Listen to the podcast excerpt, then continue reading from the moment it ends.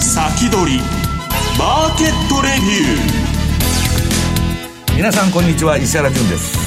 皆さんこんにちは辻るなです。この時間は楽天証券プレゼンツ先取りマーケットレビューをお送りしていきます改めましてパーソナリティは現役ファンドマネージャーの石原潤さんです。よろしくお願いします、はい、こんにちは石原潤です。よろしくお願いします。なんかこの時間はやっぱり慌ただしく始まりますね。走ってきたんで息が切れてる 今日もあの遅刻でギリギリに来ましたすみません。ドキドキしちゃいました、はい、さあそれでは今週のゲストご紹介していきましょう。お二方いらっしゃいます、えー、まずは今週のゲスト楽天証券経済研究所チーフストラテジスト久保田正幸さんです。よろしくお願いします、はい、こんにちは。えっ、ー、と私はあの現役ではないんですけどども、えー、過去25年間 日本株のファンドマネージャーをやってまして今あの楽天証券の投資るという情報サイトに、えー、月曜日から木曜日まで毎朝8時に、えー、3分でわかる今日の投資戦略というレポートを配信してます、はい、ぜひご覧ください。はいありがとうございます。そしてもうお一方ご紹介しましょう。楽天証券の上田智博さんです。よろしくお願いします。よろしくお願いいたします私楽天証券で外国株式を担当させていただいておりますので、まあ、私が、えー、出演させていただく際は、えー、皆様に外国株式に関する米国株ですか、まあ、米国 中国 ASEAN 株、ね、はい。まあ、全て担当させていただいててまあ、お客お客様に参考になる情報を、えー、お届けできればと思っております。はい、今日は米国株のお話盛りだくさんということでお届けしてまいりたいと思います。さてこの番組は、えー、YouTube ライブでも同時配信しています。動画配信についてはラジオ日経番組サイトからご覧いただきたいと思います。番組ホームページからは随時質問なども受け付けています。番組宛てメール送信フォームからお願いします。さあ今日も投資に役立つ話題激戦してお送りしていきます。それでは番組を進めていきましょう。この番組は楽天証券の提供でお送りします。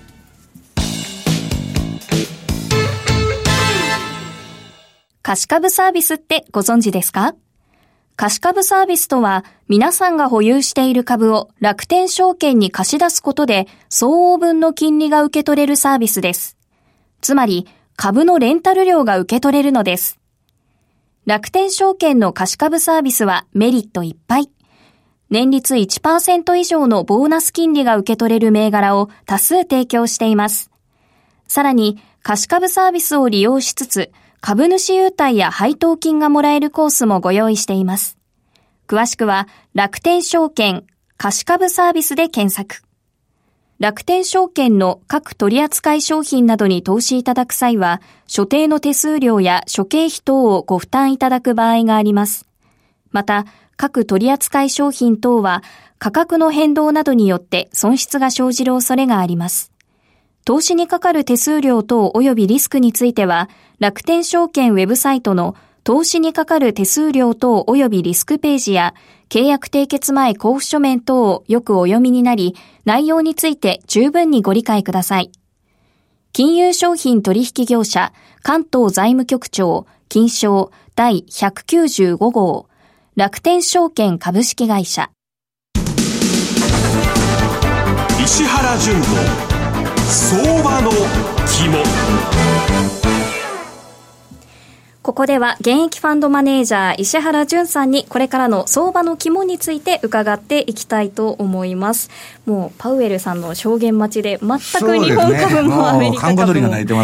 動かないんですけど。いやまあそんな中でね、えー、っと私もあの先ほど久保さん言われた投資ルに、えー、っと木曜日にあの、外為市場アウトルックというレポート書いてるんですけど、はい、あんまり為替の話書いてないと。株の話の方が多いんじゃないかと最近は言われてるんですいつも分かりやすいレポートありがとうございます。いやいや、あの、えー、っとですね、私の友達が、あのバークシャー・ハサウェイの株主総会に行ってきたの。この前いいなで私、あの、投資でバフェットの記事を何回か書いてまして、まあ、日本でも、まあ、バフェットさんっていうのはすごい尊敬されてると。ね、まあ、最も株で儲けた人ですけど、まあ、その、今日はバフェットさんの、まあ、特集をしてみようということなんですね。で、まずですね、今、あの、アメリカの景気の拡大期間って、史上最高ですよね、これ。そうですね、めちゃくちゃ長いですね。120ヶ月超えたと。これはちょっと、行き過ぎじゃないか、じゃないんか、あ行き過ぎじゃないかと私も思ってるんですけど、まあ、あの、エブルシングバブルって言われてまして、まあ QE1、2、3やりましたんでね。まあ、あの、かつてのテックバブルとか、その、何ですか、えー、ハウジングバブルと違って、全部の資産が底上げされてると。で、その中でね、今、あのー、不動産がどうなってるかと。まあ、あの、不動産というと、カナダ、カナダとオーストラリアが、えー、超絶バブルと言われてるんですけど、まあ、アメリカも結構上がってましてですね、まあ、これ、グリーンストリート商業不動産指数と、まあ、商業用リートの指数なんですけど、リーマン前のピークが100。これ、ハウジングバブルですよ、あのサブプライムの。そね、そこのバブル100として、今130超えてると。うん、これはちょっと、かなり高いと。で、次が、えー、いよいよ出てきました。ウォーレン・バフェットさんのバフェット指標ですね。えー、バフェットインディケーターと言われる、えー、株の時価総額を GDP で割った数字。これが146.1と、まあ7月9日現在で。まあ高いんですね。はい。す、え、べ、てが高いと。で、次が、えー、ノーベル経済学賞のシラー教授のですね、シラー PER ですね。これもですね、今あの30超えてまして、まああの、えー、まあテックバブルというかドット IT バブルですね。その時にまあ、うん、かなり40超えっていうのやってるんですけど、まあこれもかなり高いと。過去の平平均から言うとですね、このシラ PER の40%ぐらい割高。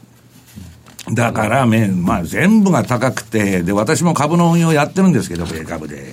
まあ、はっきり言ってね、幸田さん、買うものがないんです。買うものがない、はっきり言って。で、その中でも、まあ、なんとかいろんな、まあ、あれを、えー、やってきたんですけど、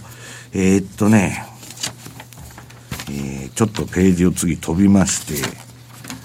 えー、7ページ。はい。これね、バークシャー・ハサウェイ、まあ、バフェットの会社ですね。これの現金ポジション。これにいつでも、まあ、我々は注目しとるんですね。で、バフェットっていうのは、えー、株を始めて以来、ずーっと米株っていうの上がっとるわけですから、あの、ログスケールのチャートを見るとですね、大恐慌の時はドーンと下がってるんですけど、その後ブラックマンデーなんか霞んだような感じで、まあ、ほぼ上げっぱなし。だからまあ、コンドラチェフサイクル的に言えば、まあ、5、60年に1回の、まあ、大相場のね、私は最終段階に入ってんじゃないかと思ってるんですけど、まあ、それにしてもですね、バフェットの、まあ、現金ポジションがかなり積み上がってると。えー、キャッシュパイルと言われてるんですけど、えー、どんどんどんどん積み上がってると。で、えー、っと、このチャートはですね、棒グラフがバフェットの現金ポジションで、えー、この茶色というか、こっちのが S&P500 の推移です。で、この人の、まあ、次のページ見てもらうとね、まあ、はっきり、えー、書いてきたんですけど、今、日本円で12兆円ぐらいのキャッシュポジションを抱えてるわけです。で、この前彼が CNBC に出てきた時に話聞いてたら、買うもんないと。IPO もいらんと。まあ、なんだかんだ言って、自社株買いと、まあ、どうのこうのって言ってたんですけどね。えっと、問題は我々が注目すべきはですね、バフェットさんの現金比率が、まあ15%近くになったり、それを超えてくると、この前一瞬17%ぐらいになってたと思うんですけど、そっからですね、1年半以内に株がドスンと来とるわけです。過去のパターンを見ると。ちょっと、えー、そうするとですね、えー、っと、この2019年相場の半ば以降は、ちょっと気をつけた方がいいというあれなんですね。バフェットはいつでも暴落する前にですね、現金ポジションが過去最大になってると。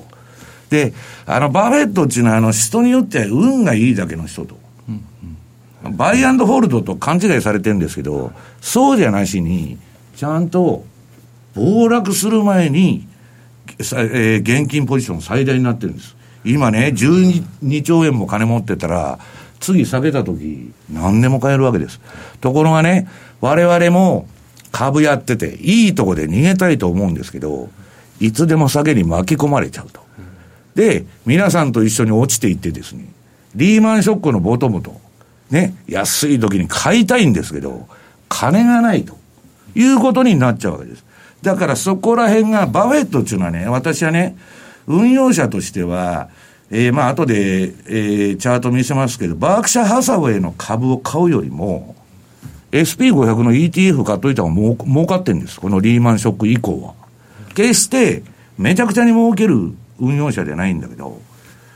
要するに大底で買えるというですね、投資家なんですね。だから、まあこれ、バフェットのポジション言いますとね、金融危機前、まあリーマンショックと言われる金融危機前の2007年、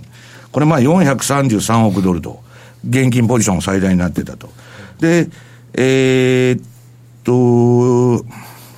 その、あ、そうだ。で、その時に、まあ、あの、ドーンと下がった後ね、あれ、ゴールドマンだとかのストックオプションのただ同然でもだったり、またまあ、大儲けしてるんですけど、まあ、この人の、えー、特徴というのはですね、えー、っと、とにかく大底で誰も買えないときに、一人買うんですね、買う。買う。まあだから相当、えー、その我々もバフェットのですね、えー、投資行動には注目して、何を見てるかっつったら、バークシャの、あの、あの、株価なんかどうでもよくて、彼の現金ポジションがどうなってるかということなんですね。前回暴落した時の2倍以上のキャッシュポジションになってる、ねはい、まあ、それからどんだけ株が上がってるかなんですよ、だから、米株が。だからね、先週の放送でも、あの、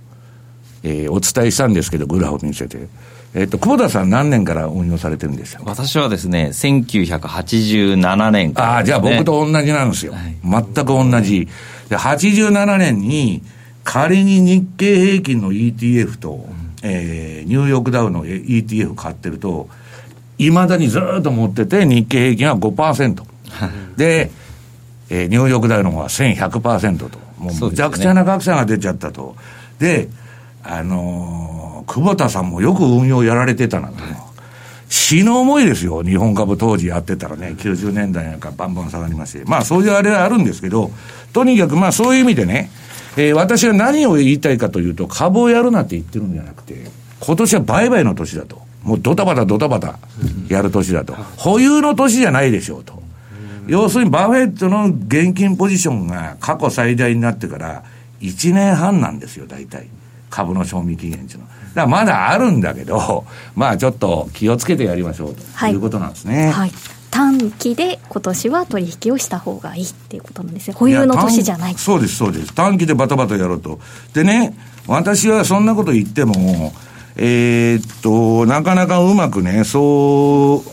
う、まあ、あの、いかないということで、えー、じゃあ、バフェット今何やってるのかと。株主総会で彼何言ってるかって言ったら、あの、13ページの資料。アマゾンは割安だと。アマゾンは久保田さん、相当私高いと思うんですけど、割安ではないですよね、別に。えっと、それはあの考え方を変えたということですよね。アマゾンは、あの、利益が出てないうちにどんどん売り上げが増えて、で、PR とかで見ると、いつも割高に見えたんで、えー、買ってなかったと。で、私は間違えていましたって言って、えー、見方は変えたっていうことですよね。これね、アマゾンのビジネスモデルは、実はまあ、ゼロコスト運営とか言われてて、まあ、バークシャ・ハサウェイに似てるんですけど、まあ、あの、株主総会でバフェットが何言ったかを、何言ったかちょっと、クラン、クラ、うん、クラフトハインツとウェルスファーゴの投資は継続すると。うん、で、アマゾンは割安だと。アップルが安ければもっと買うということなんですね。で、まあ彼はずっとアマゾンを買う、買わなかったのずっとここ10年、20年後悔してて、で、やっとよそから連れてきたファンドマネージャーが買ってくれたっていうのが現実なんですけど、あのー、私はですね、それでも今言ったように、おっかなびっくりやらなきゃいけないんで、ドタバタ売買するか、今年はね、まあ前回も言ったんですけど、このアマゾンを買って、SP500 を売ると。はい。いうことをですね、まあ、未だに続けてるんですけど、まあ、それがね、えっと、もうバブルが延命してトランプの選挙までもうバブルが走ろうがですね、リーマン級のショックが来ようが、まあ、両建てになってるわけですから、要するに、まあ今まではね、ねあの、ビッグファイブと言われる、えー、マイクロソフト、アマゾン、あとなんだっけ、えー、マイクロソフト、アマゾン、アップル、グーグル、フェイスブック。この5銘柄は2013年以降、まあ毎年6割ぐらい上がってきたんです。うん、SP500 は6%しか上がりませんので、それでもすごい成績なんですけど、ファンドマネージャーとしては、10倍のパフォーマンスになるわけですから、みんなボーナスもらうためにそればっかりやったんです。で、そのうち偉い目に遭うかもわかりませんけど、まあ一応ね、えっと、保険付きでこういう、あの、アマゾンみたいな株を買うのはありかなと私は思ってるんですけどね。ええはい。ということで、ここまで石原淳の相場の肝でした。はい、延長戦で続き、はい、聞かせてください。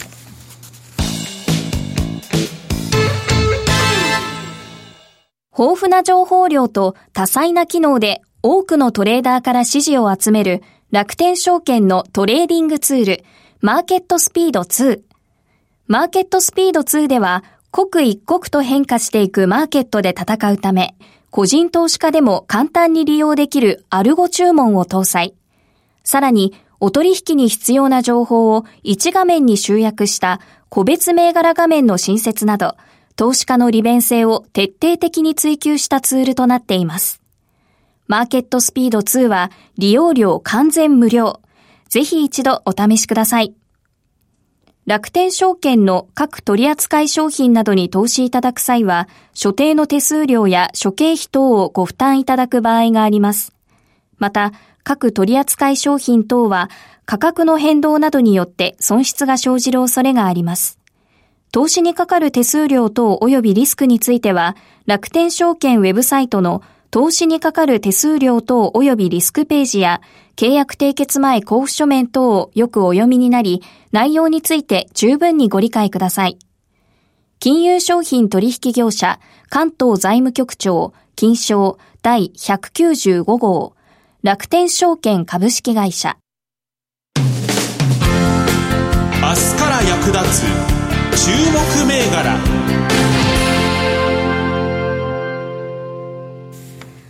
明日から役立つ注目銘柄、今日は楽天証券経済研究所チーフストラテジスト、久保田正幸さんに伺っていきましょう。さて、今日の着眼点、どんなことについてお話しいただけますか？はい。えー、8月と9月にですね、はいえー、株主優待を得る権利が確定する銘柄、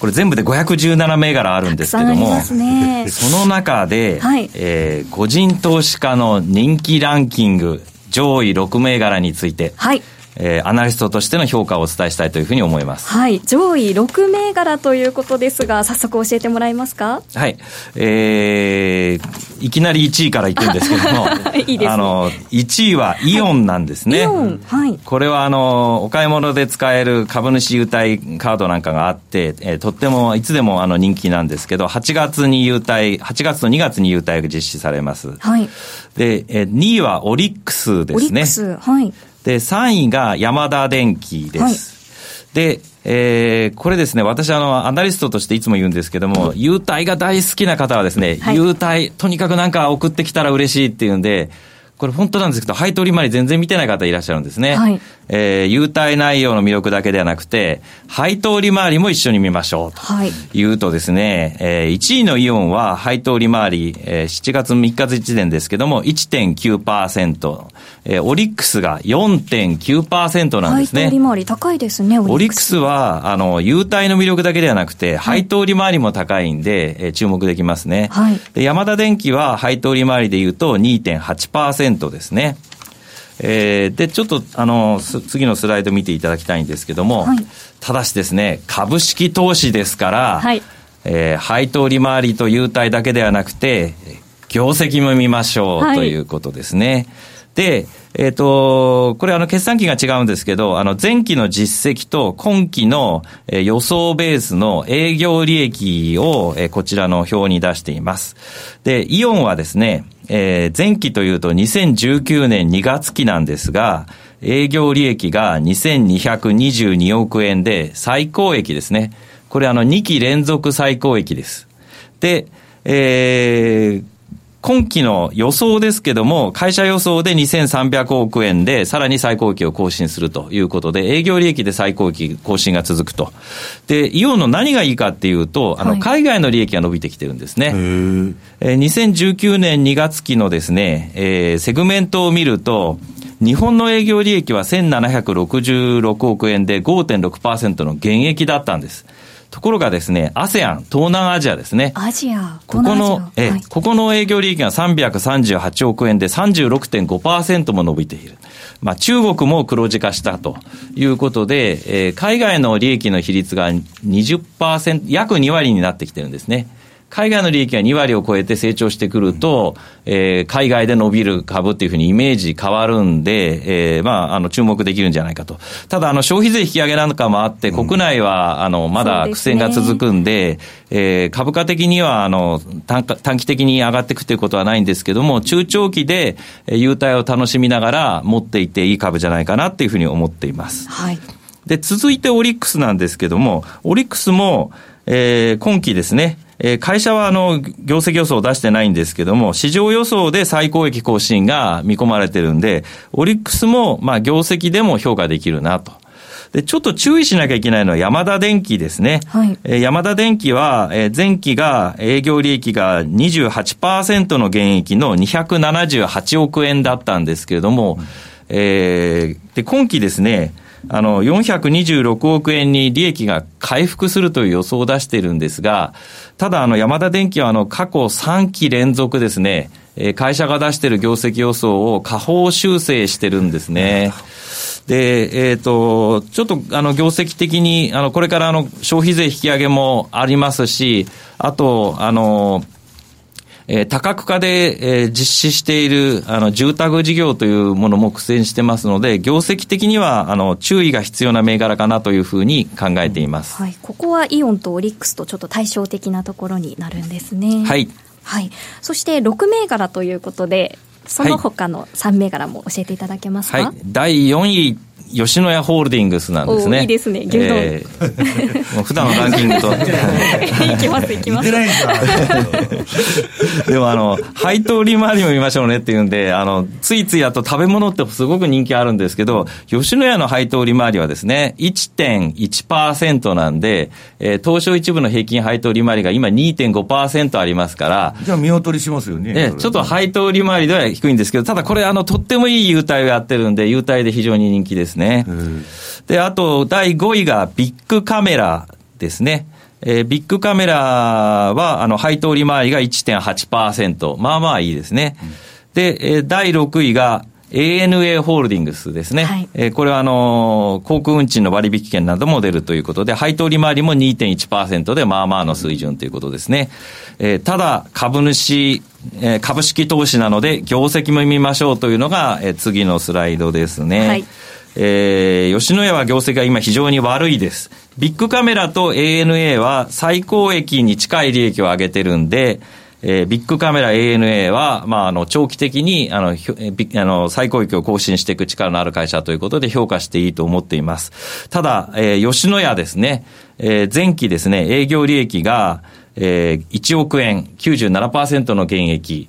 で、えっ、ー、と、最終利益は赤字に初めて転落したと。で、今期の会社予想でも、えー、業績の回復が鈍いというふうに、えー、なっていますが、その理由が何かということを考えてみますと、まあ、二つあるんですけども、一つはあの、牛肉の市況が上がってるということですね。えー、それで原材料高になってる。もう一つは小売業全部共通なんですけども、えー、人手不足なんで人件費が上がっているということですね。で、あの、吉野家は、あの、そういうことでしばらく利益の低迷が続くと思うんですけれども、ただ私は、あの、中長期的に利益の回復を期待していますので、えー、まあ、優待を楽しみながら持っていく銘柄としてはいいんじゃないかと思ってますね。はい、で、あの、一つだけ吉野家で、あの、ひょっとして期待できるかもしれないという好材料があるんですけども、実はですね、吉野家っていうのは牛肉を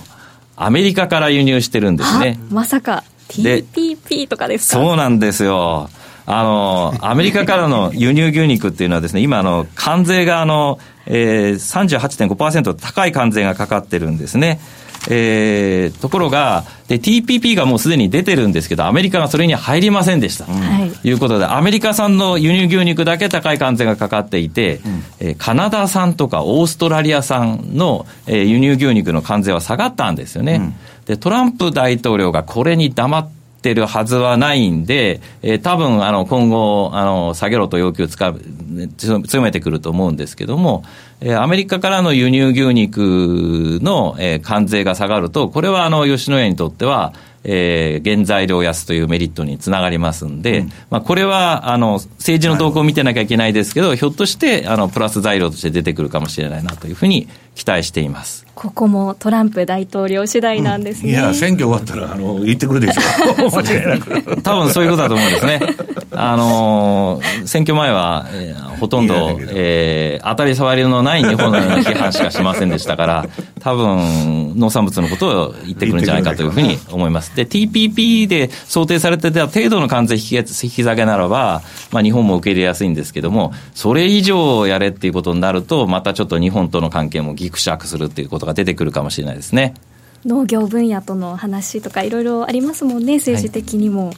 さて、ビッグカメラ ANA ホールディングス、お話いただきはいはいはいはい。ビッグカメラはですね、えーとまあ、ヤダ電機と、えー、同じで家電量販店なんですけども、まあ、あのちょっとあの経営戦略が違って、都市に集中出店しながら、えー、多角化であの、個人と、あの、いろんな生活を豊かにするような、えー、プライベートブランド、生活雑貨を展開したんで、非常に好調で最高益更新続いていると。ただ、あの、今度、えー、消費税の引き上げがありますんで、消費税引き上げ後には少し、あの、業績が低迷する機会はあると思うんですけども、中長期的に最高益を更新していく力があると思ってます。ANA ホールディングスは、羽田発着便が、えー、どんどんあの増便されてるんで、えー、その効果が最高益を更新につながっていますね。はい、ありがとうございます。あの、イオンの話を聞きながら、えっ、ー、と、リスナーの皆さんから、えっ、ー、と、反応がありまして、マイバスケットの店舗国内増えているような気がするっていうふうな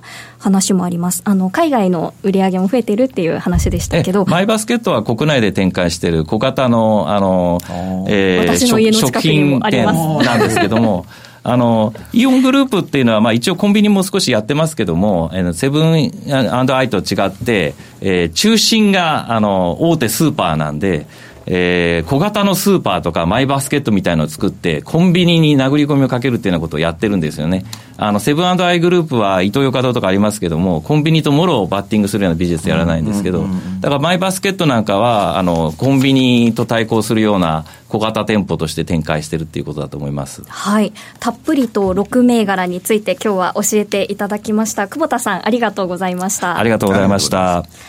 さあ、えー、それでは延長戦では石原さんの話、私がぶった切ってしまいましたので、続きを伺いたいと思います。はい、えー、続きではどんなお話する予定ですかあの、また、あの、えー、じ、まあ、今年売買の年で言ってるんで、それをどうやって実践するかと、まあ、具体的な売買手法のね、ヒントみたいのを出したいと思います。はい。そして、上田さんには延長戦でアメリカ株個別の銘柄も上げていただききたいと思いますので、はい、えー、皆さんどうぞこのままご覧いただいてゆっくりとあのご覧ください。コメントもお待ちしています。さあそれではそろそろお時間が迫ってきました。あっという間にお別れの時間です。30分短いですよね。ね、はい、為替もちょっと見ていきましょう。109円今日何回もトライしているんですがまだちょっと109円届いていないというところです。ドル円の話でした